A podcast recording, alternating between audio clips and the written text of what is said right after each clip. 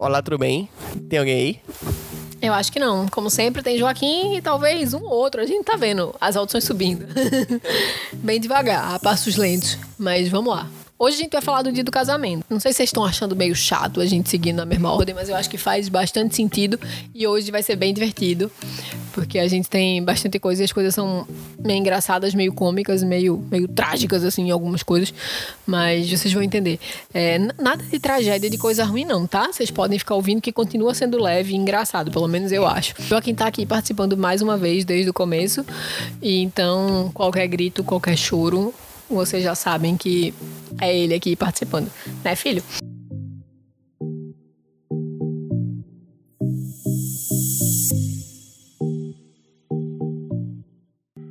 Hoje a gente vai falar do dia do casamento, de como foi de verdade. é felicidade, né, meu amor?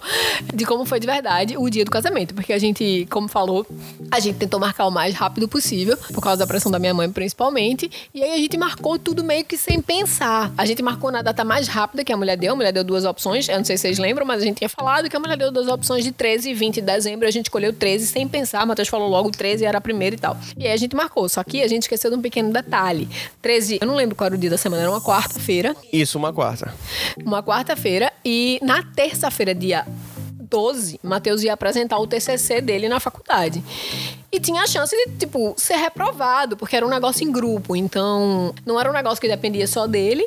Então, assim, tinha chance de meio que dar errado e a gente ia casar no outro dia com uma tristeza enorme, entendeu? Eu me formei em desenvolvimento de sistemas e o projeto final é fazer um software e apresentar ele para os professores, que irão analisar cada um meio que na sua área, assim. Por exemplo, usabilidade. Apresentar funcionando, né? É isso que é bem importante, porque às vezes a gente planeja uma coisa, entrega, mas aí quando é na hora de apresentar, o negócio dá um pau e não funciona. Isso, apresentar funcionando. E aí, a ideia era essa. Na, no dia 12 à noite, eu iria apresentar. No dia 13 pela manhã, pela manhã. Às 11. Às 11 a gente estaria casando. Então, eu disse a Fernandinha, vai dar tudo certo. Vamos com fé que vai funcionar. A gente vai chegar no dia, dia 12 já vai dar certo, já vai ser uma alegria muito grande, euforia, para no dia 13 ser outra alegria. Vamos, vamos nesse pique, vamos nesse ritmo. E aí eu fui apressar o trabalho e por mais que teve toda a atenção, eu estava extremamente nervoso, realmente começou tudo muito certo e eu consegui me formar. eu já tinha reprovado essa cadeira, assim, no final, uma vez. O meu projeto não funcionou no, no período passado, já era pra ter me formado. Então tinha que acontecer isso, tinha que acontecer na véspera do casamento, tava escrito. É, e aí foi bem tenso. E tudo foi bem tenso, como a gente já falou, né? A gente não tinha carro, então a gente foi de noite para o Matheus apresentar. Eu fui lá também, no dia da faculdade, a gente foi lá apresentar isso. E aí a gente voltou para casa super tarde, de noite. Um, deserto total, e a gente de ônibus, de metrô e tudo mais. Ele não foi o primeiro grupo, como ele esperava que fosse, então ele ficou. Ele, tipo, demorou um pouco para ele apresentar. Então a gente saiu de lá muito tarde. Quando acabou, ficou lá falando com os amigos e tal. E assim, a gente saiu de lá tarde. Foi felicidade, né? Graças a Deus, um alívio, só que a gente precisava correr pra conseguir se organizar pro casamento que era no outro dia. Como a gente tinha o TCC de Matheus no dia 12, eu fui fazer a unha no dia 11 de noite, eu acho. Eu largava do trabalho, eu fui na hora do almoço. Na verdade, acho que eu fui na hora do almoço. Eita, Joaquim tá com todo gás. Ele é sempre assim, maravilhoso. Tá comendo o nariz do papai. É. Enfim, na, no dia 12, eu acho que eu fui no dia 12 mesmo do TCC de Matheus. Eu não lembro. Lá perto do shopping tem um monte de salão. E aí eu fui lá. Eu não lembro se eu fui dia 11 ou se eu fui dia 12. Tu lembra, amor? Eu acho que foi dia 11. Aí, 11 ou 12, eu fui fazer minha unha bem maravilhosa, porque eu tinha que casar, ia ter aliança, e eu tinha que estar com as unhas feitas pintadas, maravilhosa, porque noivas são assim, haha. Só que eu sou uma noiva não muito convencional. E aí, enfim, eu fiz as unhas e tal. Só voltando um pouco antes disso, é, a gente sabia a data um pouco antes do casamento e aí a gente tentou correr atrás de roupa porque a gente não tinha roupa para casar, mesmo sendo no civil, a gente queria que fosse um dia especial e tal. E aí a gente queria que fosse uma roupa especial e tal. Matheus não, não tinha sapato social, não tem até hoje. Matheus não usa sapato social, então ele casou de tênis, né, meu amor? Tênis, uma, uma camisa que foi a primeira vez que eu fiz uma camisa 比赛 social que era justaria em mim. Acho que nunca vi uma roupa que coube tão bem, né? É que na verdade a gente comprou uma camisa melhor, de uma, de uma loja melhorada. E Matheus, é, ele sempre foi magro, mas nessa época ele era super magro mesmo. E aí a gente ajustou a roupinha e ficou bem certinha no tamanho dele e tal. E foi de calça nova? Foi, uma calça jeans nova e tal. Era uma, a gente casou bem simples mesmo. Era uma calça jeans, uma camisa social azul marinho maravilhosa, linda e de tênis. E eu. É, fui uma noiva meio não convencional, assim. Eu comprei uma sandália que eu nem comprei pro casamento, aquela sandália, não foi? Eu nem Não, comprei. tu nem comprou pro casamento. Era uma sandália rosa que eu tinha bem maravilhosa, que eu gosto. Eu tenho ela até hoje. Não, não, não lembro mais a última vez que usei, depois da pandemia e depois de filhos. Acho que as pessoas passam, param de assalto, não sei. Enfim, talvez um dia eu volte a usar. Talvez ela quebre, né? Depois de muito tempo guardado. Enfim, aí é, eu só quero falar pra vocês, isso é uma besteira dos, dos trajes, né? Mas eu acho que já mostra um pouco a nossa cara. E aí eu tentei procurar várias roupas em alguns lugares, vestidos e tal, porque eu queria casar arrumadinha e tal, mas não deu certo. Tudo que eu provava não dava, as coisas eram muito caras, a gente não podia comprar e tal, enfim. E aí o tempo foi passando eu falei, vou casar com o vestido que eu tenho em casa. Minha mãe ficou chocada, horrorizada, todo mundo na minha casa ficou tipo, como assim? Não vai comprar um vestido? Enfim, é, não consegui. Mas aí eu fui na Zara, bem maravilhosa, essa sou eu, tá? E aí eu comprei uma calça branca. Jeans, jeans brim, não sei como é que você chama, mas é uma calça dessas, de jeans mesmo, só que branca. E aí foi o máximo de noiva e o máximo de branco que eu consegui, porque as pessoas achavam que eu ia toda de branco, eu ia de vestido e tal. Não consegui, eu não fui noivinha, eu não comprei aqueles vestidos de pré-wedding, de nada disso aí que vocês veem aí, que é super lindo, moda e famoso. Eu acho bem bonito também, eu queria e tal, mas assim, enfim, não era a vibe do momento, a gente não tinha o dinheiro, a gente não tinha planejamento pra isso, a gente se casou muito rápido e a gente não pensou em nada disso. É, a gente também não fez festa. Enfim, aí eu casei de calça branca e com uma blusa rosinha, que eu comprei na Zara também, que inclusive era toda transparente. Eu falei, eita, tá um pouco demais pro casal não civil. Eu fui lá comprar uma camisa daquelas por baixo de meia pra poder botar e ver uma segunda pele. Matheus tá sabendo tudo de moda aí, né, amor? Sabendo tudo, aprendi muito, que eu andei com muito Fernandinho procurando essas roupas. Pra todo lado, a gente tava junto, procurando, desesperado, porque foi muito, muito na véspera. E outra, a gente conseguiu encontrar essa roupa, tipo assim, acho que um fim de semana antes do casamento, assim. Tipo, eu já tinha desistido de verdade. Eu já ia casar com meu vestido lindo de casa, assim. O de sempre, que já tinha ido pra todos os eventos, eu ia casar com ele. Pronto, maravilhosa. Mas enfim, deu certo e a gente comprou essa roupa, enfim, era só pra dizer isso. Eu tava falando da unha e eu fui só um, fiz um, só um parêntese da nossa roupinha. A gente dormiu lá no dia 12 tardão, desesperado. A gente chegou em casa com fome ainda, não sei nem o que a gente comeu, foi assim, uma guerra. Mas enfim, aí passamos tudo e aí quando foi dia 13, era o dia do casamento. A gente acordou cedo, porque o casamento ele era num horário bem ruim, assim, ele, ele era às 11 horas da manhã. Então assim, nem era de manhã, nem era de tarde. E ficou, ficou um horário difícil, assim, um horário, um horário ruim. A minha tia, que é da Bahia, que é uma das minhas mães, que eu- depois eu explico isso melhor, já tinha vindo, tava na casa das minhas outras mães, então iam elas três, os pais de Mateus, eu e Mateus. Era esse, eram, eram esses os nossos convidados pra nossa festa. Como sempre, as nossas festas são enormes, né, amor? Sempre, sempre. Ainda tem uma característica muito legal desse dia, é que foi a primeira vez que os meus pais conheceram os pais de Fernandinha. A primeira vez que eles se viram foi nesse dia, meio que nesse momento. Já foi no fórum, não foi? Já no fórum. Eu não sei se todo mundo casa assim, no civil, mas em Recife, como a gente casou, a gente precisava ir no fórum. O fórum de Joana Bezerra, que é tipo o fórum principal de Recife, e a gente precisava ir lá presencialmente e casar. Enfim, aí chegou o dia do casamento, a gente acordou. Chegou o dia do casamento, a gente acordou eh, cedo, aí começamos a fazer as coisas, tipo, fazer as coisas assim, se organizar. Eu tinha dado chapinha no cabelo de noite, não foi? Ah, ainda tem esse detalhe. Quando eu cheguei dia 12, depois do TCC de Matheus, destruída, cansada, eu fui dar chapinha. E a gente foi dormir tipo uma hora da manhã para outro dia acordar às sete, uma por aí. E no dia 12 a gente trabalhou, tá? Dia 12 a gente trabalhou normal, largamos, foi pra minha faculdade, eu apresentei o TCC, passou, vou pra casa. Chegou em casa, tem que ver o que que ia comer, prato pra lavar, toda a rotina de casa normal. Fernandinha foi dar chapinha no cabelo pra no dia seguinte, lavar o cabelo, dar chapinha, pra no dia seguinte a gente poder ir pro casamento, que ocorria às 11 horas. Então nem acordar tarde depois de uma correria dessa dava, não rolava. E assim, né? Eu, eu tinha que fazer isso no cabelo, dar chapinha no cabelo. Meu cabelo era curto nessa época, mas assim, era, um- era um esforço, né? Porque tipo, eu tinha que lavar o cabelo, ele tinha que secar e eu tinha que dar chapinha no cabelo. Fiz isso, a gente dormiu super tarde e pronto, maravilhosa. Acordei no outro dia, dia 13, o dia do casamento, mais uma vez voltando. Eu sei que a gente tá indo e voltando, é meio confuso, mas é isso mesmo. No dia 13 eu acordei, meu cabelo já não tava bom, eu já me irritei, já fui dar chapinha de novo. Só que aí que ajeitar a franja, que tem uns cabelos que eles são extremamente rebeldes, e eles fazem toda a força do mundo pra ser contra o que a gente precisa. Aí a gente foi fazer isso, só que a nossa casa estava imunda, e aí a gente achava que os nossos pais também iam subir lá, que iam lá e tal. E a gente falou: Meu Deus, tem que dar um jeito na casa. Aí vai a gente lavar prato, sei lá se tinha prato, mas enfim, varrer a casa, ajeitar tudo. O que foi que aconteceu? Minha unha destacou, caiu um pedaço do esmalte, eu já fiquei destruída, meu cabelo não dava jeito. Aí eu e o Matheus, a gente brigou no dia do casamento. Assim, tava tudo incrível. Aí pra completar, a gente ia de Uber. A gente conseguiu tomar banho correndo, se desesperando. Mas aí deu certo. A gente conseguiu ir, botou a roupa, se arrumou. Eu levei a aliança pra gente não esquecer. Não foi? Falei mil vezes. Aliança, aliança, aliança. Levei na bolsa. E aí a gente tinha que pedir o Uber. Só que minha mãe também e minhas tias lá, elas três, não tem carro. E tinha que pedir Uber pra elas. Então a gente tinha que pedir Uber pra gente tinha que pedir Uber pra elas. Elas queriam ir logo. Só que a gente não podia correr o risco de demorar. Porque não pode pedir duas corridas de Uber ao mesmo tempo, né? Porque na teoria você só pode pedir pra você, então você não pode pedir duas vezes. Então é, a gente pegou o Uber e foi super cedo pro cartório pra chegar lá antes de tudo. Assim, porque, vê, o, o casamento era às 11 e a gente tinha que chegar lá antes das 11, obviamente. Mas a minha mãe também precisava chegar lá antes das 11. Então a gente tinha que fazer a corrida, que a gente morava em Boa Viagem, pra chegar no Joana Bezerra e da onde minha mãe mora, que é mais longe, pra chegar em Joana Bezerra também, e todo mundo tem que chegar lá antes das 11. É difícil.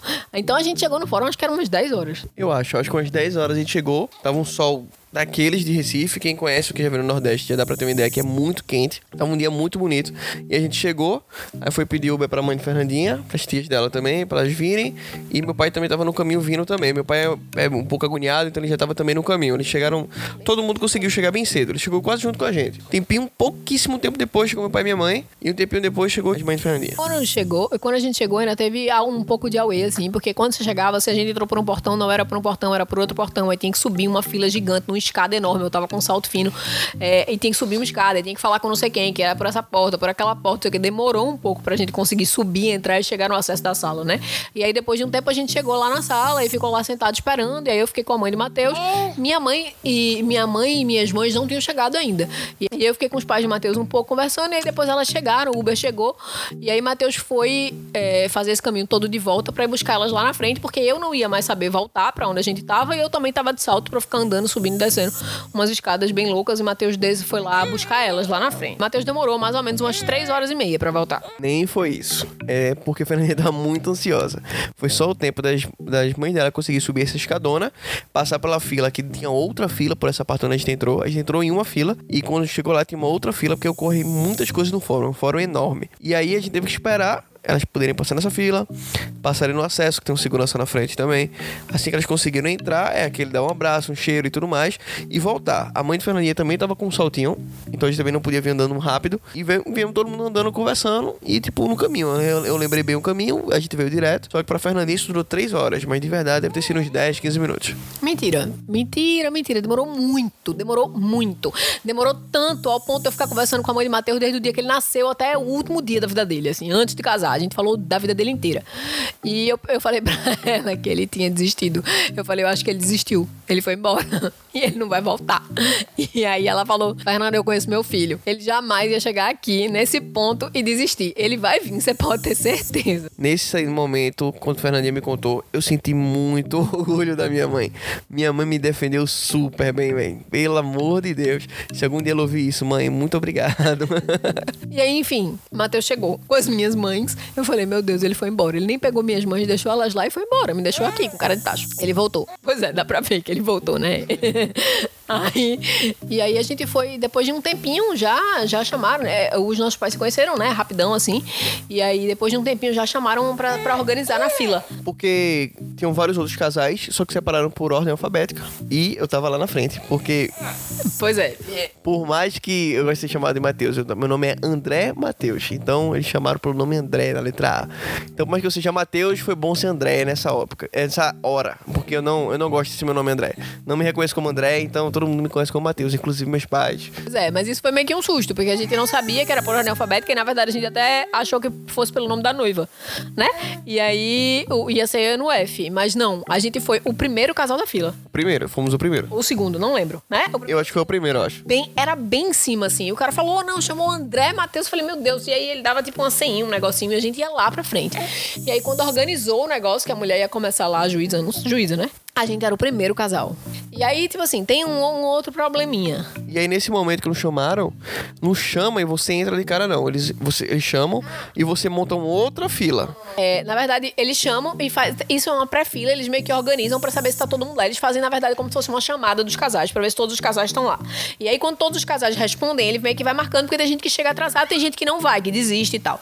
E aí eles fazem meio que uma chamada, eles organizam, e aí quando eles chamam pra essa fila oficial, eles, eles eles também veem, veem se você está com os documentos, porque quando você vai casar, você tem um encaminhamento, né? Tem um, tem um papel, a gente tem que mostrar um papel lá na hora. Como se fosse um encaminhamento, eu acho que as identidades, eu não sei, mas a gente mostra que a gente mostra os documentos lá na hora, antes de casar, né? Tipo, antes do, de ser o casamento de verdade, assim. Então, nessa fila é, nesse momento tem isso. E aí o, tem um fotógrafo lá. Na verdade, tem mais de um, né? É, na verdade, é um fotógrafo para cada sala, né? Porque ele organiza uma fila para cada sala. É como se uma juíza fosse atender, tipo, sei lá, 50 pessoas, e aí tem um fotógrafo que vai para aquela sala e tal. E aí o fotógrafo fica lá. É, é, um fotógrafo normal, sabe? Um fotógrafo que meio que tá conveniado, digamos assim, né? Num fórum. E aí ele fica lá tirando foto das pessoas, ele pega o contato, depois ele manda o álbum e tal. Enfim. É, para quem não, não, não tem câmera, ou para quem não leva o seu próprio fotógrafo. Tinha gente que levou o seu próprio fotógrafo. Então, enfim. É, a gente não levou fotógrafo. É, e tem um problema. Eu odeio foto. Odeio de verdade, assim. Com o passar do tempo, eu tô melhorando, eu acho. Inclusive, principalmente por causa de Joaquim, por causa de Matheus, porque as coisas passam e a gente não tem lembranças, às vezes, de momentos que são muito especiais pra gente. E aí eu, eu, eu gosto de tentar tirar foto só pra eu conseguir lembrar disso, sabe? Joaquim tá aqui pulando, gritando, se divertindo, ele tá, tá aproveitando aqui. Vocês vão ouvir vários gritinhos. Já é normal, já é normal das gravações ter a vozinha nosso bebê junto. Quando ele falar, ele também vai aparecer por aqui falando. E aí, por causa das lembranças, eu venho tirando mais fotos ultimamente com o Matheus e com o Joaquim. É, eu venho me forçando a isso. Mas eu não gosto de fotos, porque eu não sou fotogênica. É, eu fico muito feia nas fotos. Não que eu seja a pessoa mais linda do mundo, mas assim, é difícil para mim, porque às vezes eu tô até arrumada, tô até bonitinha, tô me sentindo bonita. É gata, é gata assim. Não, não é não. É que ele, ele tem um problema, mas que bom, né? Que ele tem esse problema, graças a Deus. mas eu tô até me sentindo bonita. O dia que você acorda bem, feliz, assim, arrumada, tá com, sei lá, o cabelo arrumado e, enfim, tá maquiada, tá bem, tá feliz, tá se sentindo ok.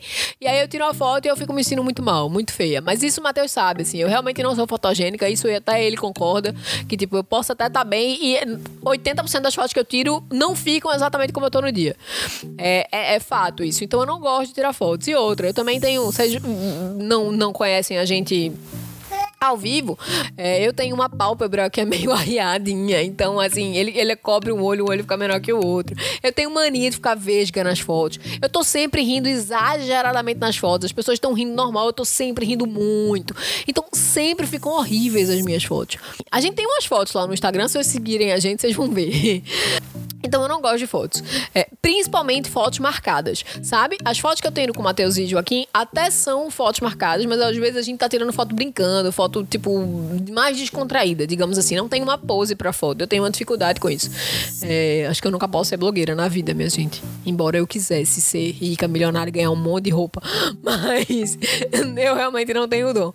Mas, enfim, fazer look do dia ia ser sem cabeça, porque não tem condição. Mas enfim, aí eu não gosto de fotos. Então, a gente teve um problema aí, porque os nossos pais queriam que tivesse foto, principalmente minha mãe, é, que tivesse foto no casamento. E eu entendo, eu até hoje, depois que passa a situação, eu concordo com ela, que é muito triste, não sei se é bem triste a palavra, mas é muito ruim a gente não ter uma recordação desse dia. E aí ela falou com um fotógrafo. Só que eu, ela, aí ela falou comigo que tinha falado com o fotógrafo para tirar umas fotos nossas. E eu e o Matheus, a gente não queria tirar essas fotos, e a gente falou que não, que a gente não ia tirar. E acontece, aconteceu uma situação chata, assim. A gente tá falando coisas da nossa vida aqui, realmente, assim, confidenciando coisas que a gente acho que meio que nunca falou para ninguém, assim. Vocês são nossos amigos íntimos. e aí, minha mãe falou com um cara para ele tirar foto escondido. E aí, assim, foi um, um climão. Foi péssimo, foi um, uma sensação horrível. E aí era o dia mais feliz da nossa vida. E até hoje é um dos dias mais felizes da nossa vida. E aí a gente né, amor? Ou só eu que acho? Com certeza, um dos melhores dias da nossa vida. E foi um dia e um momento que a gente acabou se irritando por algo que relativamente simples, mas é porque isso do fato de ser algo escondido, algo assim, que acaba ficando, que nem a Fernandinha falou, ficou um, clima, um climão. E foi tipo pouco tempo antes a gente ser chamado para entrar, sabe? Era tipo assim, vocês vão vivenciar o momento agora, um pouco antes disso acontecer, a gente tá tendo uma situação que deixa um climão chato, então é bem complicado. Então, e assim, como o Matheus falou que assim, a gente se irritou por pouco, é que na verdade realmente era uma coisa bem simples, mas na hora acho que até pelas emoções de todo mundo, tomou uma proporção gigante. Assim, a gente tá falando isso, parece que foi uma briga familiar e todo mundo ficou sem se falar, a gente saiu se estapeando, não aconteceu nada disso, sabe? Mas a gente ficou bem chateado. Eu falei pra minha mãe que não, que eu não queria e que ela respeitasse meu momento. Matheus chamou, inclusive, o fotógrafo e falou pra ele, amigão, se você tirar uma foto minha, Matheus, ele não é brabo, tá, minha gente? Ele é super calmo, tranquilo, de verdade. Embora eu já tenha dito que ele é metido a valentão, assim, que eu fico falando que ele é feroz, mas ele, ele é muito calmo, de verdade, ele é uma pessoa muito tranquila. Ele, ele é até agitado, assim, ele tem emoções fortes, assim, mas ele é intenso, é diferente. Mas assim, ele não é. Ele não é uma pessoa agressiva e nem agitada, assim. Ele é muito calmo. Pra tirar Matheus do sério leva um, bastante tempo. Mas ele falou pro cara, amigo, se você tirar fotos escondidas, eu vou pegar a sua câmera. né? Foi ou não? Exatamente, porque ele disse, cara, se você quer fazer algo.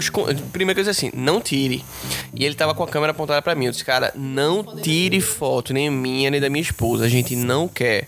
Não importa quem falou com você, a gente não quer. A gente não escolheu isso. Não faça isso, senão vou pegar a sua câmera. pois é. E assim, ele tava. Assim, fotógrafo, coitado, caiu de gato no navio, né? Porque ele tava meio que fazendo o trabalho dele. Quem ia pagar as fotos não era a gente. Então, assim, o cara falou, poxa, eu ia ganhar um dinheiro aqui, né? E aí não vou e ele ficou naquele clima e tal. Enfim, no final das contas, minha mãe também falou com o cara, ele desistiu, enfim. Ficou um climão. E aí, por incrível que pareça, as fotos que a gente tem no nosso casamento foram as fotos que o Matheus tirou, tipo selfie. E que não tem só eu e Matheus. Tem eu e Matheus e todo mundo. Em todas as fotos tá alguém rindo, alguém com o olho fechado, outra pessoa, tipo, sem cabeça. As fotos, elas não são ruins, elas são péssimas. Do nosso casamento, a gente não tem nenhuma foto decente. Todas as fotos estão horríveis, estão é, tremidas, embaçadas, todo mundo sem cabeça cortou um, cortou outro. Todas as fotos são horríveis. E a gente seguiu nosso casamento sem nenhuma foto. É, enfim, o casamento acho que a gente já tá demorando demais, a gente tá enrolando demais e foi um negócio bem simples. Acabou isso aí, a gente casou. É, a gente entrou, passou. Juro, gente. É assim, Matheus fala, fala que eu sou exagerada, mas a gente passou, tipo, dois minutos no máximo dentro da sala da mulher. Ela perguntou, se meu, perguntou meu nome, perguntou meu nome completo. Não, perguntou não. Falou meu nome completo, falou o nome completo de Matheus, falou como ia ficar meu nome no final, entregou o papel de certidão de casamento e falou: pronto, vocês assinam aqui e estão casados. Foi isso. Super rápido, super. Não tem nenhum romance, não tem nada. Eu e Matheus, eh, a nossa aliança tava dentro da bolsa, dentro de uma caixinha, dentro de um saquinho, dentro de um negócio, dentro de tudo. Não, a gente não conseguiu nem tirar a aliança e colocar lá dentro. Não conseguimos tirar uma foto lá dentro, foto assinando o livro, foto de nada que vocês puderem imaginar. A gente não fez nada. A gente saiu, ficou olhando pra cara do outro, falou: pô, tamo casado, a gente tá sem aliança, a gente não deu um beijo, não foi? Essa foi a sensação. Isso, e aí saiu e corre, pega a aliança, vem cá, e puxa lá um, um, mais no cantinho que dava, porque tinha muita gente por todo lado e nós, todos os nossos familiares, todos loucos para ver o papel, para querer ver a aliança, para querer ver o beijo. Eles queriam uma cena de novela e a gente tentando ser o mais discreto possível para não parecer uma cena de novela. A gente é assim mesmo. E aí a gente foi no cantinho e falou: vamos botar aliança. Eu abri, tirei a aliança, a gente botou um no outro, deu um beijo na, na mãozinha, não foi? Deu um beijinho na boca mini, assim, que a gente não é muito assim, a gente gosta de beijos, de verdade, mas assim, não manifestações públicas de afeto, embora a gente já tenha contado como foi assim, o início no metrô e tal. Mas a gente não é isso, a gente não, não é um casal que fica se pegando no meio da rua. Foi super rápido e aí pronto, acabou. Só que o casamento era às 11. Então, a gente já não tinha. Eu não sei nem se a gente tomou café nesse dia. Acho que a gente foi casar em jejum. A gente tava morrendo de fome. A gente tava, tipo, desesperado de fome. Só que a gente saiu é, de um horário. É, demorou muito pra gente casar, assim. Tava marcado às 11. Demorou muito pra gente entrar. Pra todo mundo chegar. É, não, não da nossa família, né? Pra, pra tudo acontecer. E aí, quando a gente saiu de lá, era tipo uma e meia da tarde, duas horas. Uma coisa assim, eu acho, né, Matheus? Sim, acho que no máximo, acho que foi uma e meia. Acho que uma e meia. É, enfim, era uma e meia e a gente tava meio que quase no centro da cidade e a gente morava em Boa Viagem. Só que a gente, assim, precisava de dois carros para conseguir todo mundo. Eram quantas pessoas no total? Só nas sete. Então, eram sete pessoas que precisavam de dois carros. Um carro do pai de Matheus e um Uber, né? Quando a gente foi, a gente foi em três carros, né? Porque o pai de Matheus foi da casa dele direto. É, com a mãe, eu e Matheus fomos de Uber e minhas mães foram com outro Uber. Mas aí para voltar, a gente precisava só de dois carros. Mas assim, a gente precisava comer, porque a gente tava desesperado de fome. Só que a gente saiu, tipo, um e meia do centro do, de Recife, mais ou menos, porque o Fórum de Joana Bezerra é no Derby ali, né? Aquele é Derby? Acho que é, né? Derby. Na Ilha do Leite. E o Fórum de Joana Bezerra na Ilha do Leite. Enfim, é na ilha de Joana Bezerra, na ilha do Leite, no Derby. Enfim, é perto do centro da cidade. E a gente morava em Boa Viagem, a gente queria ir pra um lugar mais próximo de lá pra gente poder ficar lá depois. Porque o Matheus é mão de vaca e a gente queria aproveitar a carona do pai dele e não pagar Uber também. Essa é a real. E, e a gente foi, bem maravilhoso, arrumar um lugar pra comer. Eu não sei se vocês sabem, mas em Recife é assim. É, não era um cenário de pandemia, tá? É o cenário normal. Os restaurantes que eles abrem pro almoço, eles abrem é, tipo às 11, 11 e meia, aí varia um pouco. Mas, mas vai até às 15 horas. Sempre só vai até às 15. E aí os restaurantes fecham e eles reabrem pro jantar tipo às 6. Então, assim, a gente tava saindo lá tipo de 1 e meia, quando a gente conseguiu sair, se organizar, pedir um Uber, pegar o carro, era tipo umas duas da tarde. A gente não ia conseguir chegar em nenhum restaurante antes de 2 e 20, 2 e meia, todos os restaurantes fechavam às 3. A gente ligou para todos os restaurantes que a gente conseguia e nenhum deles funcionava. A gente tinha planos de comer em vários lugares que a gente gosta, só que a gente imaginou que o casamento ia acabar um pouco antes da cerimônia lá, tipo, do, do fórum, e não foi o que a gente esperava. E a gente saiu um pouco tarde e não tinha onde comer. No final das contas, a gente foi num restaurante que era o Galetes, que tinha em Boa Viagem, que era o lugar mais perto que tinha, perto de casa, que tava funcionando. Quando a gente chegou, a gente ligou e falou, e o cara falou que tava funcionando. A gente foi. Quando a gente chegou lá, tinha eu, tinha a nossa família e as moscas. E os garçons. Mentira, não tinham moscas, mas não tinha mais ninguém praticamente. Tinha uma mesa ou outra com as pessoas pagando a conta e indo embora. Minha gente, uma quarta-feira, às três da tarde, com o restaurante quase fechando, realmente só tinha gente, né? Muito feliz e animado, querendo comer tudo, a gente tava comendo feito um animal. Aí a gente foi lá, pediu, sei lá, era tipo um mistão, não sei o que, todas as carnes, todos os negócios do mundo que tinha, ainda sobrou comida. E obviamente que eu e o Matheus levamos pra casa, porque a gente é desses. A gente tem zero glamour, minha gente. A gente foi, foi de carona, não pagou nada. É, e o primeiro presente, assim, de casamento foi que racharam a conta de todo mundo e tiraram aí Fernandinha. foi, foi um presentão. A gente não podia pagar esse prejuízo, não. Porque a gente tava planejando viajar e a gente tava guardando todo o dinheiro do mundo. Depois a gente vai falar isso da viagem, mas a gente tava num momento tenso que a gente comia macarrão e ovo todos os dias, de verdade.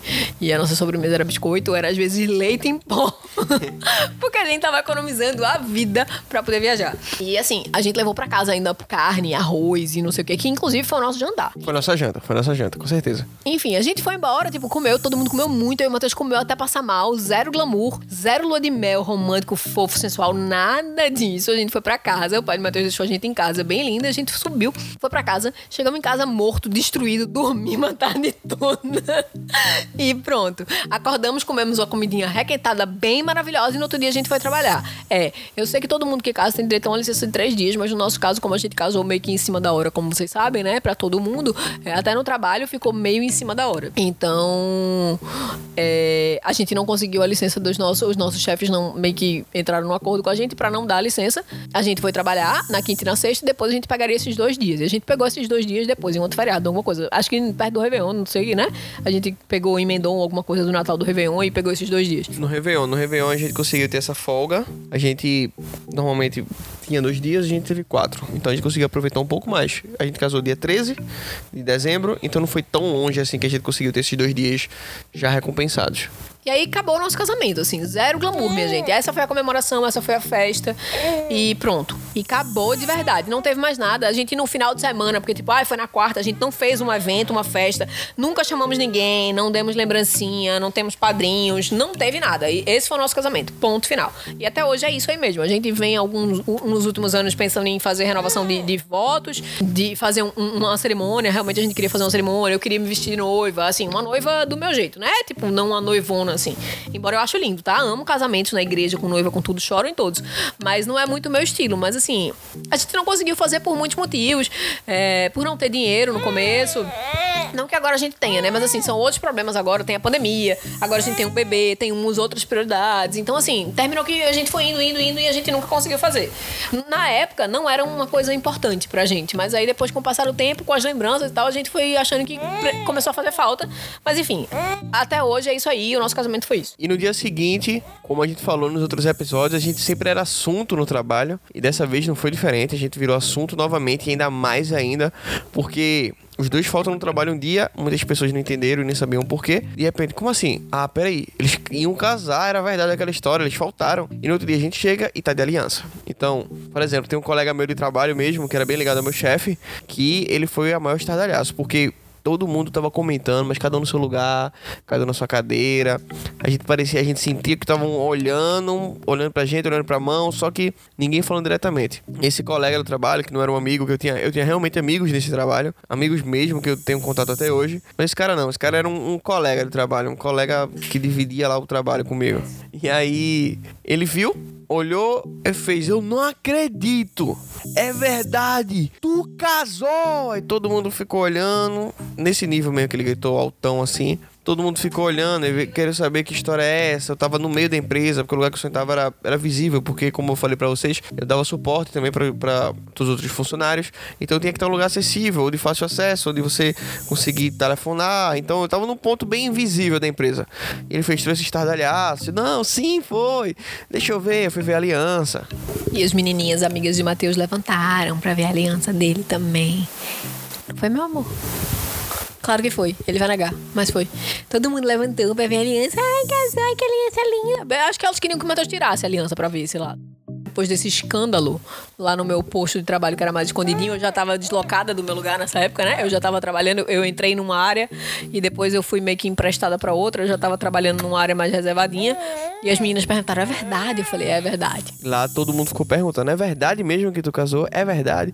Gerente de outros setores: "É verdade que tu casou?" Eu disse: "É verdade, cara". Foi mesmo, mas já vocês conheceram um dia desse, foi, se conheci em agosto, a gente casou em dezembro. Meu Deus, foi mesmo e tal. E eu acho que como a gente vem falando, provavelmente todo mundo achou que ela tava grávida. Mas, né? E além disso, as pessoas falavam, as pessoas falavam, mas vocês já casaram? A gente falava, é, mas a gente já tava morando junto, aí eu vou ficar ainda mais chocado, né? Isso, ainda deixava um choque maior, porque já, a gente já morava junto e tal. Estamos dividindo conta, estamos fazendo tudo. A gente já vive como casado, a gente só foi buscar um documento. Hoje não foram, é tipo isso. É importante pra gente, a data é importante. Inclusive, a gente tem tatuado essa, uma, essa data, mas de modo geral, assim, para as pessoas, elas não sabiam de nada, mas se pensando friamente, a gente já estava casado. E foi toda essa repercussão e tudo mais. Como a Aninha falou, não tivemos glamour e o nosso foco total, desde antes do casamento, a gente tinha a visão do casamento, tinha esse foco muito de fazer meu TCC, mas a gente estava sonhando com a viagem. Todo o planejamento, a gente não tinha ideia do trabalho que se ia dar. E pronto, agora vamos para a parte que interessa, que é a viagem é mais legal. Para todo mundo, a lua de mel sempre é mais importante, porque as pessoas querem ir para um lugar romântico, ter paz e não sei o quê. Eu e o Matheus não. A gente, desde sempre, a gente queria fazer uma viagem internacional. A gente nunca tinha saído do país nenhum dos dois. Era uma coisa importante pra gente. E a gente queria sair junto, assim. Mas, assim, claro que faltava dinheiro, faltava informação, faltava tudo. Como o Matheus falou, que deu muito trabalho de fazer esse planejamento da viagem, porque a gente. É, nós somos as primeiras pessoas que saíram do país das nossas famílias, é, dos nossos núcleos familiares pequenos, assim, de pai, mãe e tal, né? Então, assim, meus minhas mães nunca saíram do país, os pais de Mateus também não. É, inclusive, eu acho que as minhas, meus primos e tal, os meus, meus parentes mais próximos, eu não sei. É, a gente não tem tanto contato assim. De Mateus já saiu e tal, mas assim, do nosso núcleo familiar, não. Então a gente não tinha muita intimidade com, com, com todo esse trâmite. Então a gente realmente começou do zero. Eram pessoas que nunca tinham saído com perto de outras pessoas, assim, que também não tinham muita informação, e a gente começou do zero. E a gente foi fazer tudo do começo de tirar passaporte. Mas antes disso, teve a, esco a escolha do destino. Que a gente não quis nada muito romântico nem fofo, assim, a gente não quis Paris, nem, sei lá, Grécia, nem Tailândia, nem essa, essas coisas normais das pessoas. O sonho da nossa vida era ir pra Disney, sempre foi, quando a gente era criança a vida inteira, a gente nunca teve condição de ir, né? Por questões óbvias, e aí a gente falou assim: vamos pra Disney, né? E aí a gente fez, vamos pra Disney. Quanto que isso custa? Qual o planejamento? Como que faz para chegar? Muito, custa muito. Como que faz para chegar? Com quem fala? A gente não fala inglês. Como é que a gente faz? Como é que faz para entrar nos Estados Unidos? Aí tudo isso começou a demandar uma pesquisa enorme. Como a gente tá falando, imagina uma página em branco, isso era a gente, para saber, a gente tinha assim, o ponto A, a gente quer ir pra Disney. E o ponto B seria ir a Disney. Só que do ponto A ao ponto B tem muita coisa no caminho que a gente não tinha ideia que a gente ia passar. Aí a gente decidiu é, pesquisar tudo de tudo de Disney, mas a gente também decidiu pesquisar as coisas que eram mais burocráticas, tipo passaporte e visto. E outra, a gente decidiu ir pra Disney de. A gente decidiu ir pra Disney de Orlando, tá? Então, a gente foi atrás de passaporte e todas essas coisas. E aí era uma burocracia gigante, só que como a gente já falou várias vezes, a gente trabalhava em horário comercial. Então era muito difícil a gente conseguir é, sair nos horários de trabalho e tirar passaporte. É, eu não sei como é que é hoje, porque já faz algum tempo essa viagem, né? Mas assim, a gente precisou ir pro passaporte umas duas vezes. A gente foi lá tirar foto e tal, depois vai lá de novo para pegar e tem que olhar de novo, não lembro como é. E o visto também é super burocrático. O passaporte foi até mais fácil, a gente pegou no aeroporto, mas eu e o Matheus a gente foi sempre em dias diferentes para não sair do trabalho nos mesmos horários e tal. E o passaporte foi até bem tranquilo. É burocrático, é chato, mas é bem tranquilo. E é de graça, eu acho, o passaporte, né? Eu não lembro. Mas se for, se for pago, era um valor menor, assim. O visto é mais caro, o visto é bem caro. E nessa época era feito no aeroporto, que depois a gente até pesquisou, hoje nem é mais, nem sei onde é mais. O passaporte não é, mas nem sei onde é que fica hoje. Era no aeroporto, então era bem mais facilitado, porque meio que a gente sabia onde era, onde chegar, só procurava dentro do aeroporto. Mas ainda assim. E o acesso também era bem fácil, porque o aeroporto é bem central, na Polícia Federal do aeroporto era super fácil de fazer. Enfim, mas, mas ainda assim tinha uma burocracia que a gente precisou ir umas duas vezes lá e tal, né? Aí depois, com o passar do tempo, que a gente foi evoluindo nisso do, do, do passaporte, evoluindo nas pesquisas e andando com as coisas da, da viagem, que a gente realmente definiu, bateu o martelo que ia ser Orlando e que a gente ia pra Disney e tal, a gente começou realmente a pesquisar e quem salvou a nossa vida, assim, foi o VPD. É um, é um blog, né? Acho que hoje eles têm um Instagram e tudo mais. Eles já tinham um Instagram, não sei se tinham na época, enfim. A gente não seguia muito o Instagram na época, né? É, mas eles têm um blog que é super completo. Hoje eles têm Instagram, YouTube, essas coisas. Eu não sei se eles sempre tiveram, mas é, YouTube tinha, né? Que a gente via os vídeos no YouTube pelo blog lá. É, o nome é Vai Pra Disney e do, do, do site e tal, mas eles chamam VPD mesmo hoje. Acho que é VPD Travel, né? Uma coisa assim. Enfim, e o que salvou nossa vida de tudo, de entender tudo, Disney, de Fast Pass, que a gente não sabia, de que existiam os, os hotéis de comple do complexo Disney, que você pode se hospedar em hotéis que são temáticos, é, todas as coisas, assim, que existem um ônibus que, que pega e tal. Enfim, um milhão de. Sugestões de lanches. É, o que comer nos parques, tá? o que não deixar de fazer. É, tem um resumo de todas as atrações, tipo, pra você ir já no que você mais se interessa. Enfim, são milhões de coisas que, tipo, se vocês quiserem, a gente grava um outro podcast, a gente grava um outro episódio falando só Disney, porque acho que não, não cabe aqui, a gente tá falando do Lua de Mel como um todo. Mas enfim, o VPD salvou a nossa vida. Obrigada, muito obrigada, VPD. Isso a gente tá falando diferente que vocês podem ver que é absolutamente nada patrocinado, não temos parcerias, não temos nada. A gente realmente tá falando porque a gente utilizou o serviço deles, deu esse voto de confiança no momento tão importante da vida da gente e fomos 100% atendidos. Tanto no conteúdo que ela passou era realmente bem assertivo do que a gente estava esperando. A gente conseguiu fazer um planejamento de viagem muito bom decorrente deles. Ah, mas tem outras pessoas que fazem parte do VPD, né? Tipo, tem outro outro casal amigo, eu acho. Tem mais, é, eles são uma galera, né? Tipo, tem um monte de gente trabalhando. Inclusive eles vendem hospedagem, coisas de Disney e tal. E a gente comprou os ingressos dos parques com eles. Eles são brasileiros que já trabalharam nos parques da Disney. Então, eles falam português. A gente pegou os ingressos já em Orlando. Eles foram encontrar a gente no shopping, levar em mãos os ingressos.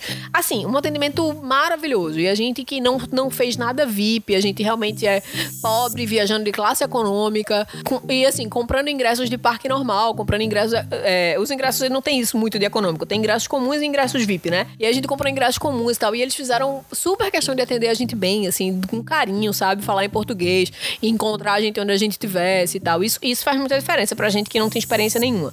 Só que eu já tô falando isso já de como foi a viagem, né? Mas tem bastante coisa antes. A gente foi tentar tirar o visto, porque eu tô falando isso porque a gente comprou as passagens e meio que começou a organizar as coisas, reservou o hotel. E a gente fez isso por. A gente reservou o hotel por booking, sabe? O, o, o site, assim. Que, sei lá, tem gente que não acha confiável. Enfim, a gente fez tudo isso muito de primeira viagem, podia ter dado muito errado. E no final deu tudo certo, tá? Mas assim, a gente já tinha reservado passagem, já tinha. A reservado passagem não, passagem a gente foi lá e comprou. É, comprou uma passagem da Azul, que custou os olhos da nossa cara.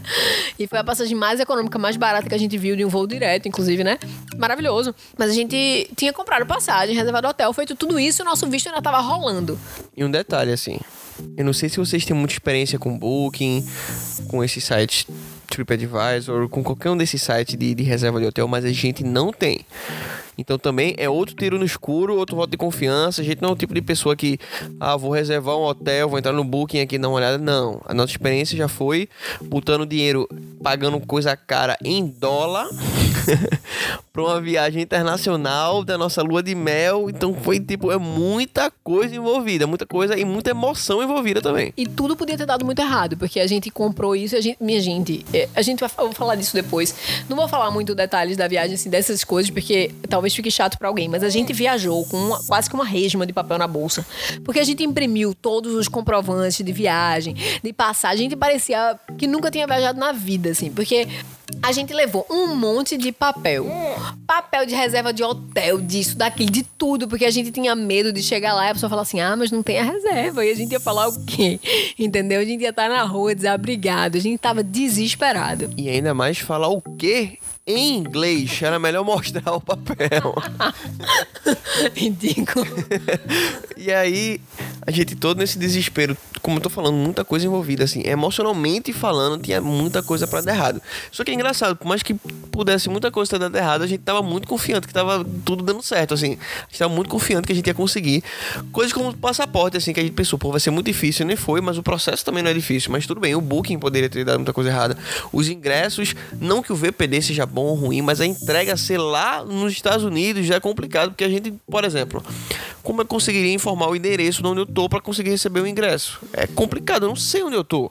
Não sei como é que eu vejo o nome de rua. Não é, não é tudo diferente do Brasil. Quem foi, pelo menos uma única vez nos Estados Unidos ou em qualquer outro país fora, acho que nenhum se compara ao outro. Então, não tem o menor sentido se alguém se baseasse. Ah, passo o endereço como eu passo aqui, mais ou menos, no, no Brasil. Não, nem é assim. Nem é tão fácil, nem é tão, tão parecido.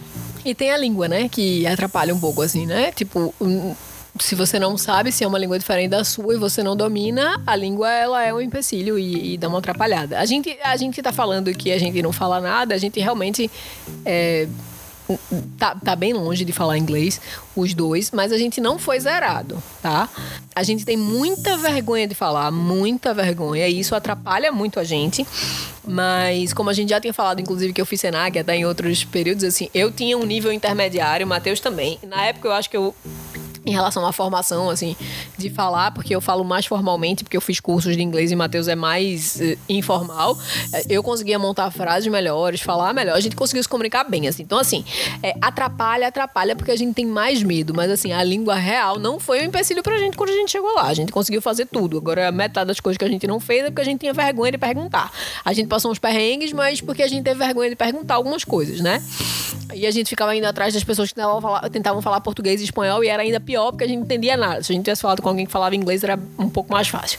É, então, assim, é, eu não tô valorizando nosso inglês, não, mas eu só tô falando que, assim, se alguém quiser seguir as nossas dicas e tal, a gente não foi zerado de inglês, assim, tipo, talvez precisasse de um guia que fala português para uma pessoa assim, né? Mas, enfim, é o que eu queria chegar era na parte do visto, que eu acho que é uma das partes mais tensas desse planejamento da viagem, porque, é, como eu falei, a gente foi fazendo tudo separado, e aí no dia do visto a gente não conseguiu marcar no mesmo dia, e aí Matheus foi na frente. Agenda. Ó, são várias entrevistas pro visto também, né? Mas tem uma entrevista final que você leva os comprovantes e que você fala com uma pessoa que é do país, né? Uma pessoa que fala inglês, com meio que inglês. Não, não é inglês, o cara é gringo e ele fala português com um, um sotaque extremo, e ele vai, tipo, perguntar coisas de tudo, assim. Você você tem que ir para essa entrevista é, sabe, falando de tudo. Primeiro que sua história tem que bater, porque você preenche um formulário antes. E aí você preenche, tipo, coisas da sua faculdade, onde você se formou, pai, mãe, não sei o quê. E sua história tem que bater.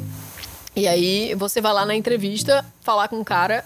Nessa parte antes dessa entrevista, que nem a Fernandinha tá falando, tem toda a preparação. A gente realmente preenche um formulário em outro local, inclusive na entrevista, não é no mesmo local. Preenche um formulário online, vai em uma parte presencial, diferente de onde seria a entrevista, onde recolhem foto, tudo mais, tem, tem uma fila na área externa. Tem várias indicações que a gente vê na internet. As pessoas dizem não é bom você conversar em fila, não é bom manter contato, porque tudo isso pode ser contra você. Então você já carrega uma atenção de tentar fazer tudo conforme planejado para que seu visto não seja negado. Inclusive, uma das, uma das indicações que a gente viu na, na nossa época, minha gente, tudo que a gente está falando pode estar tá muito desatualizado, tá? Mas uma das indicações que a gente viu na época era que você não podia chegar com muita antecedência, porque as horas são marcadas, né? Então, assim, sei lá, o meu horário da entrevista é das 11 e 15 da manhã. Eu não podia chegar lá depois de 10 e meia e ficar lá esperando. A gente ficava esperando num posto separado e tal, para só aparecer na hora, porque pode parecer que você tá ansioso, que você chegou antes para combinar a sua história com alguém e tal. Enfim, são coisas. Porque eles têm medo de muita gente que vai para lá ou como terrorismo e tal, ou então para ficar lá ilegalmente. Então, assim, é, é, é, bem, é bem tenso, assim. É, é uma coisa que você tá fazendo uma coisa de boas e certo, que você só quer viajar e tal, mas assim, é, é pra gente que era de, muito marinheiro de primeira viagem viagem, não sabia de nada, não conhecia ninguém que tinha passado por isso. Era um negócio muito tenso. A gente foi com muito medo. E para entrar para entrevista, todo o processo assim também é bem, bem rigoroso. Temos uma fila do lado externo também, não só na parte que a gente tira foto, nessa parte também da entrevista em si, tem uma fila do lado de fora. Passamos por detector de metais, vai para uma sala, depois vai para uma outra sala. Quem já tirou visto, acho que deve ser meio que padrão assim. Pelo menos algum brasileiro que tenha tirado um visto para os Estados Unidos deve ser padrão. Acho que isso não é exclusivo de Recife, mas tem todo um processo assim, e, tipo, todo mundo tá meio tenso assim, calado, sentado, as pessoas evitam olhar umas para as outras outras, assim, é, um, é, realmente um clima de tensão. E a gente sabe e ouve falar muito, a gente não sabe o quão que é verdade disso, mas que tudo está sendo avaliado. Do momento que você chegou na porta do consulado, eu acho que é que você tira, e até você conseguir seu visto, meio que tudo é, é, é vigiado. Você está sendo observado a todo momento está sendo analisado. Então, a tensão carrega por todo lado. Todo mundo está muito tenso nesse momento. Não querem se falar. Por exemplo, é, eu lembro que uma das um dos lugares que a gente foi, que a gente ficou na fila, o do que a gente foi junto ainda, a gente ficou na fila e aí, sei lá, tipo, aconteceu alguma coisa, caiu alguma coisa no chão, as pessoas não conseguiam falar uma pra outra. Uma meio que fica tentando apontar, mas você não quer ajudar porque você não quer dizer ao cara que caiu uma coisa no chão, não sei o que. Tipo, é, é muito tenso, entendeu? Você não, não quer falar com a pessoa. Agora, sim, você entra a família toda, né? Tipo, tem uma, na, numa primeira parte, você entra com toda a família, com quem vai com você. Você entra, explica, não, é marido, filho, não sei o que e tal. Essa parte ainda é mais leve, né? Mas tem a parte que a gente vai separado, que Matheus foi na frente, separado de mim. Que é a parte final, a parte do aprovado ou negado. Inclusive, o dia era diferente. E aí eu fui de Senandian. Uns três dias depois, eu acho. Tipo, uma diferença razoável. Foi, acho que foi direto, isso. Assim. Aí eu fui e disse, Nani, eu vou te dizer já todo o caminho para tu já ir preparado. E aí eu fui, foi assim, não muito demorado, mas pela tensão acaba que o tempo passa devagar, mas na hora não pareceu tão rápido. E aí eu fui, fui até lá, cheguei para falar com o cara, o sotaque dele bem carregado, eu, tipo, não, deixa eu prestar atenção aqui. E aí são diversas perguntas que ele fez para mim. Do que eu trabalho, no que eu me formei, é a minha intenção de ir para lá. E eu dizendo a ele, não, eu me casei, eu tô indo pra uma lua de mel e tal. Eu levei todos os comprovantes para mostrar para ele. Só que essa nossa viagem não foi tão próximo do casamento. A gente casou em dezembro e a gente viajou em junho. Ou seja, eu acho que eles também não encaravam pegar viagem de casamento, seis meses depois, mas foi quando a gente conseguiu, tipo, que envolvesse férias do trabalho, coisa Tirar tipo. passaporte, ah, é, conseguir o visto, dinheiro também pra gente conseguir comprar todas as coisas e ainda trocar dólares, entendeu? Uma época boa pra estar nos parques também, que a gente pesquisou até isso, clima que seria nos Estados Unidos na época, porque se tivesse é um também clima, É um clima mais próximo do Brasil, né? E era um clima que a gente conseguiria se adaptar melhor. E se tivesse chovendo muito também ia ser bem complicado, porque a gente não foi nem um parque aquático, mas nos outros parques tem muitos brinquedos que são a céu aberto, então a gente não queria entrar na chuva, por exemplo, nesses brinquedos. Mas aí na minha entrevista foi tensa, só que sem grandes surpresas. A tensão que tava do começo foi até o final. Eu relaxei quando saí. E você não mostrou quase nenhum comprovante. Você Realmente, quase, quase nenhum, nenhum. Quase nenhum dos seus papéis. Quase nenhum. Levei vários, mostrei quase nenhum. Documentação básica, ele fez umas perguntas, eu respondi e aí tudo correto. Ele não demorou muito para liberar. Falou aprovado falou já aprovado, me dá um alívio muito grande, só que tem a mesma atenção para você sair, só que aí eu tive aquela sensação de dever cumprido. Aí três dias depois chegou a vez de Fernandinha. Eu não sei se foi exatamente três dias depois. Assim, alguns dias depois, alguns dias depois. Eu sei que foi na mesma semana, assim, né? E aí eu fui. E aí eu falei, agora vai dar tudo certo. Porque se deu tudo certo para Matheus, vai dar tudo certo para mim. Porque as pessoas falam isso quando você viaja junto. Se uma tem o visto aprovado, todo mundo vai ter o visto aprovado. só que não. Não que só que não, né? Na verdade, não é que o meu visto foi negado, mas o meu não foi essa tranquilidade de Matheus, não. Eu fui lá, era um cara, e quando eu cheguei, ele perguntou para mim, inclusive, quem tava pagando a nossa viagem. Ele perguntou quem tava pagando a nossa viagem, como a gente tava conseguindo, como a gente tava conseguindo levar dinheiro, quantos dólares a gente ia levar, com que eu trabalhava, em onde eu me formei, como era o nome do meu marido, em que ele se formou. Perguntou o salário do, de Matheus. Lembra? Perguntou, velho, perguntou muitas coisas. Eu falei para ele que tinha reserva do hotel. Falei, você quer ver? Ele falou, não. E ele falou para mim uma coisa, eu, eu não lembro quais palavras, mas ele falou como dizendo assim, que isso eu consegui em qualquer lugar. Lembra que eu falei pra tu, tipo, que eu consegui esse papel em qualquer lugar? Ele falou uma coisa assim, não, não era bem isso, mas é como dizendo assim, não quero ver isso, porque isso não me importa, não me interessa. Tipo, esse papel você consegue qualquer papel, esse papel não me diz nada. Foi, foi tipo isso que ele quis me dizer. Que esse papel de reserva não queria me dizer nada. E eu falei para ele que tava de passagem comprada que expliquei a ele, falei mil vezes, e eu falei para ele que tinha ido e volta, eu falei quantos dias a gente ia ficar, a gente comprou para 15 dias. Falei para ele que o voo era direto, que eu ia voltar. Ele falou para mim assim: "E quem me garante que você vai voltar?" Eu falei: "Eu tenho um emprego aqui, eu estudo aqui, eu fazia MBA na época, né? Eu falei para ele que eu estudava aqui, que eu trabalhava aqui, que eu não ia nem, eu não tinha nenhuma intenção de ficar. Ele falou: "Mas quem me garante que você vai, você não quer ficar?" E se eu achar que você quer ficar lá? Cara, ele falou isso várias vezes. Eu falei: "Moço, pelo amor de Deus, é minha viagem de lua de mel, nosso sonho para Disney, meio do meu marido. A gente nunca conseguiu ir, a nossa primeira viagem internacional. Fiquei, eu, eu quase chorei, eu implorei, pelo amor de Deus, pra esse homem. Eu falei, eu trouxe todos os papéis, eu posso mostrar. Ele falou, eu não quero ver. Eu falei, moço, eu trouxe tudo que o senhor quiser ver, eu posso lhe mostrar tudo, não sei o que. Ele falou, não, porque ele fala, sei lá, o que, que deu na cabeça dele. Ele tinha certeza que eu ia não ia ficar. No final das contas, ele olhou pra mim e falou assim: eu vou aprovar seu visto e eu espero que você volte. Eu espero que você não fique lá. Velho do céu, quase chorei, quase chorei. Eu falei, eu, eu perguntei, minha gente, porque eu sou dessa. Eu falei, tá aprovado? Ele falou, eu vou aprovar. E aí eu saí de lá. E outra, gente, tem, tem um detalhe: a gente não pode levar o celular. Então a gente sai e vai incomunicável. Tem gente que leva com bateria solta, com não sei o quê, né? Igual vestibular, que não pode levar, a galera leva com a bateria solta, não sei onde, não sei o quê. Enfim, eu e Matheus não levamos. E aí eu fui para casa nesse desespero, sem conseguir contar para Matheus. Isso é na cidade. É no centro da cidade, né? Lembra? É. E aí eu fui pra casa desesperada, sem conseguir contar pra Matheus. Até cheguei em casa e falei assim, velho, quase que dá tudo errado. A gente já tava de passagem comprada, minha gente. De hotel reservado, de tudo. Enfim. E aí, nesse meio tempo, dessa confusão do visto, passagens compradas e reservas nos hotéis não reembolsáveis. Só para constar que se der errado, a gente perde muita grana que a gente não tem e que a gente fez muito sacrifício para juntar. E, e tinha os ingressos do parque também. Também. Compramos todos os Disney e também os Universal e menos os aquáticos. Já estavam todos comprados. Enfim, deu certo. Não façam isso. Tirem o visto com um pouco de antecedência, por favor. E outra, quando você tira o visto, é, pelo menos o dos Estados Unidos, eu não sei os outros, mas o visto americano você tira e se você for negado, você tem que tirar, esperar pelo menos seis meses. Então, assim, não façam nunca o que a gente fez, porque algumas companhias aéreas e alguma, algumas empresas de viagem e tudo, mesmo que eles não sejam reembolsáveis, mas você consiga cancelar e consiga trocar, fazer essa troca, a flexibilidade de alguns às vezes não é um ano inteiro e aí você às vezes não consegue no mesmo ano, é, não no mesmo ano, mas assim, num período de um ano e tal. E aí é, o seu visto também pode ser negado outras vezes e tal. Então, assim, nunca façam isso. Uma dica nossa é nunca faça essa loucura. E por mais que pareça assim, que talvez isso não seja comum de acontecer, quando eu fui fazer a minha entrevista do visto, o cara antes de mim, até para me deixar um pouco mais nervoso, teve o visto negado por esse mesmo motivo. Ele ia para uma lua de mel, tava com tudo comprado, só que não era em território americano. Só que o voo dele tinha uma conexão nos Estados Unidos e para que ocorresse essa conexão nos Estados Unidos, ele precisaria do visto. Porque ele ia descer em território americano. Se Isso. fosse um voo com escala, é, tem algumas coisas que você consegue ir sem, porque você não sai do avião. Mas um voo com conexão, você desembarca dentro do território americano. E aí você só consegue desembarcar em território americano se você tiver visto americano. Mesmo que você passe 30 minutos. Não interessa. Você desembarcou, vai andar dentro do aeroporto, vai trocar de aeronave, você precisa ter o visto americano.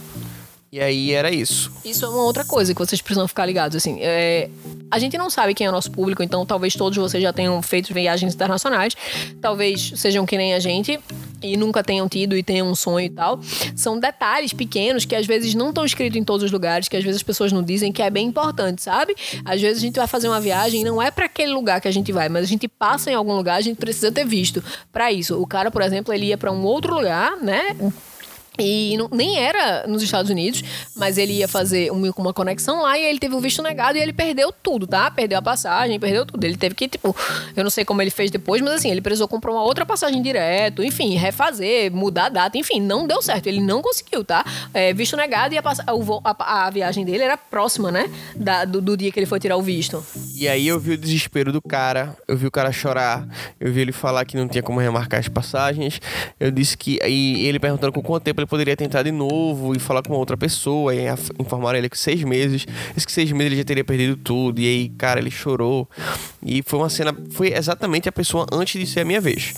E aí eu fiquei bem tenso, porque eu fiquei pensando, cara, o cara tem tudo, assim como eu, também uma lua de mel, e foi negado.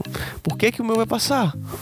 E assim, o que falaram pra gente antes e o que a gente leu antes é que lua de mel dificilmente eles barram, né? Porque é importante para eles esse, esse turismo e que eles sempre aceitam lua de mel. E aí a gente teve um monte de experiência ruim com lua de mel, assim. O meu quase foi negado, o Matheus viu um visto negado, o dele não foi assim tão simples. E assim, só pra vocês entenderem o que faz parte do clima de tensão, quando a gente vai lá falar com a pessoa, a gente vai é, como se a gente fosse num, ba num balcãozinho de atendimento. É, e, e aí tem uma parte transparente que o cara fica lá, esse vidro é blindado e a gente fala com ele como se fosse num telefoninho. E aí fica um som extremamente abafado e ele tem muito sotaque, as pessoas, né? Pra mim foi um cara e ele tem muito sotaque, é muito difícil de entender. E a gente fica perguntando, é, tipo, eu não entendi, eu não entendi. E aí ele, eu não sei se ele se irrita, mas aí ele, ele vai, sei lá, ele vai ficando nervoso, ele vai deixando a gente mais nervoso porque a gente não entendeu. É difícil, gente. Pelo menos pra gente foi, foi bem tenso. É, talvez pra outras pessoas tenha sido, tipo, ah, um piscar de olhos, assim, super rapidão e a pessoa conseguiu, mas pra gente não foi. Então, assim, se vocês nunca tiraram visto é, para outros países ou americano e algum dia decidirem tirar, é, não achem que assim, ah, tamo mamão com açúcar. É melhor vocês se prepararem um pouco pro pior, que nem a gente tá fazendo esse dramão aqui. Mas aí, se for tudo certo, vocês vão sair de lá aliviados do que vocês irem achando que vai ser super de boas e aí ter, ter um, um, um, umas tensões e um susto, assim, uns medos, sabe? Porque tudo, tudo de vocês é meio que arriscado na hora, assim. Pode ir por água abaixo em um segundo, sabe? É só o cara falar assim, negado, já era. E aí, Fernandinha, nesse meio termo que a gente tá fazendo esse planejamento, ela disse assim, que ela tinha uma ideia que era muito interessante aproveitar que tá viajando e conhecer mais de um lugar. Aí ela jogou essa, essa ideia e eu pensei, pá, por que não? Por que a gente não faz isso? Vamos com essa ideia, porque a gente não conhece um outro lugar. Mas qual? A gente não para os Estados Unidos, mas tem que ser algo relacionado? Não. A gente só poderia fazer uma outra viagem. Mas no começo sim. A gente tentou ir para Nova York. A gente tentou ir para Nova York. Muito caro. E a gente tentou de verdade. A gente foi em vários lugares, a gente viu preço de passagem, viu hotel, viu tudo, né? Lembra? Tudo, tudo, tudo, tudo, e tava bem custoso. E sempre que a gente pensava no valor, a gente pensava, cara, será que com esse valor a gente conseguiria conhecer um outro lugar? Aí a Fernandinha também sugerindo. E a passagem, e, a, e, era assim, a gente só tinha meio que uns 20 dias de viagem pra, pra conseguir financeiramente. E a gente tinha escolhido passar 15 dias em Orlando. Então a gente teria mais uns 5, sei lá, tal, no máximo uma semana em outro lugar. Esse dinheiro que a gente ia gastar em Nova York em uma semana era mais caro do que passar 15 dias em Orlando. Exatamente. E aí a gente pensou, será que a gente consegue ir para um outro lugar? E aí eu me lembro como se fosse hoje. Inclusive mais caro que Orlando em hotel inferior. Em hotel inferior. E aí eu tava lá pensando, fiz, cara, vamos pensar num lugar diferente para ir. Pode ser um lugar legal, porque veio lá vai ser bem agitadão. Aí eu comecei a pensar, e o Fernando gosta muito de praia solzão, assim, a gente gosta, gente realmente se diverte com isso. Eu pensando, Fernandinha gosta muito de coisa colorida, de, de felicidade, de festa, assim, de, de animação. Ela é uma pessoa muito feliz, uma pessoa muito do dia. Eu pensei, tem que ser um lugar assim. Eu sei, pesquisando, pesquisando, pesquisando. Me lembro que eu tava no trabalho, e em vez de estar trabalhando, eu tava pesquisando um outro, loga, um outro local pra gente viajar durante a nossa lua de mel. E aí eu vi uma, uma foto, me lembro como se fosse agora, várias casinhas bem coloridas, num lugar muito bonito, as praias extremamente lindas. Eu disse, cara, onde é isso? Aí o nome do local era Curaçao. Eu disse, cara, onde é que fica isso? Não sei, não tenho a menor ideia. Eu disse, vou mostrar pra Fernandinha. E aí, no trabalho, não deu, quando a gente chegou em casa, eu disse, eu tenho um lugar. Eu quero ver o que é que tu acha talvez fosse um destino muito massa pra gente ir no nosso, na, nossa aula de mel. E eu mostrei esse aqui, ó, Curaçao. E mostrei foto, isso e aquilo. E a cara dela, tipo assim, como assim? Onde que é isso? Por que a gente ia pra esse lugar? Ela começou a ver as fotos e acho que ela começou a se encantar. Não, e um susto, né? Porque assim, é Curaçao, aí depois quando você começa a procurar, ele abre assim, tipo, ilhas, Antilhas, holandesas. Eu falei, meu Deus do céu. Inglês a gente já não fala. Holandês, então, pelo amor de Deus. Eu falei, não, Matheus, pelo amor de Deus. Onde é isso? Mas, minha gente, se, se algum de vocês nunca ouviu falar em Curaçao, olhem fotos aí. Minha gente, é é um paraíso na Terra, assim. É surreal. As pessoas falam muito de Ibiza, de Aruba, de, sei lá, de Maldivas. Enfim, de várias praias, assim. Até da Tailândia, né? Que tem umas coisas bem, bem bonitas. Bali, sei lá o quê. Mas, minha gente, Curaçao é um sonho. E, assim, é, é para todo gosto, assim. É super badalado, né? Pra quem quer e tal. E super não pra quem não quer, assim. A gente, inclusive, pretende voltar lá um dia com o Joaquim, assim. Super família também. Muita gente com filho lá. A gente não fez um cruzeiro, tá? A gente fez uma viagem normal, bem punk, e que foi bem maravilhosa, assim. Mas a gente não vai falar muito da viagem em si. A gente vai. Na, a gente faz um, um, outro episódio falando como foi a lua de mel em si. Mas a gente foi e Curaçao foi um pouco mais simples, porque a gente não precisava de visto. A gente conseguia a gente precisava de passaporte, obviamente, né? Porque é uma viagem internacional, a gente sai do território, mas a gente conseguia ir com o nosso passaporte brasileiro, é, tranquilo.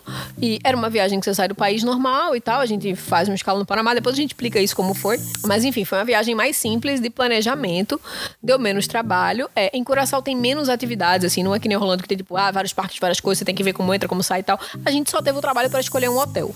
E aí depois que a gente escolhe o hotel, aí tipo, você pode dar é, para as outras praias do próprio hotel, você pode escolher comprar transfer ou não. Isso é uma dica que a gente deixa aqui. É, quando você vai para um país é, muito diferente da sua cultura, ou que não seja, mas é a sua, sua primeira vez lá e você está inseguro, é, é bem importante que tenha transfer, essas coisas. A gente sofreu um pouco é, sem ter transfer, a gente sentiu muito medo em, nas duas viagens, inclusive, quanto a isso, assim, sabe, de transporte, de se sentir meio abandonado, de, de se sentir inseguro, é, de, de entrar em carros e tal, de, de enfim, de fazer translado de um lado para o outro, enfim. É, mas assim, a decoração foi super mais prática de se programar, entre aspas, porque a gente teve um trabalho para conseguir um voo para Curaçao, porque se vocês forem procurar, não tem um voo do Brasil é, para essas praias. Então assim, é, é mais complicado isso. Tem que ir fazendo voos picados. Então demorou um pouco mais. E o voo, a gente não tinha um direto dessa vez, não foi?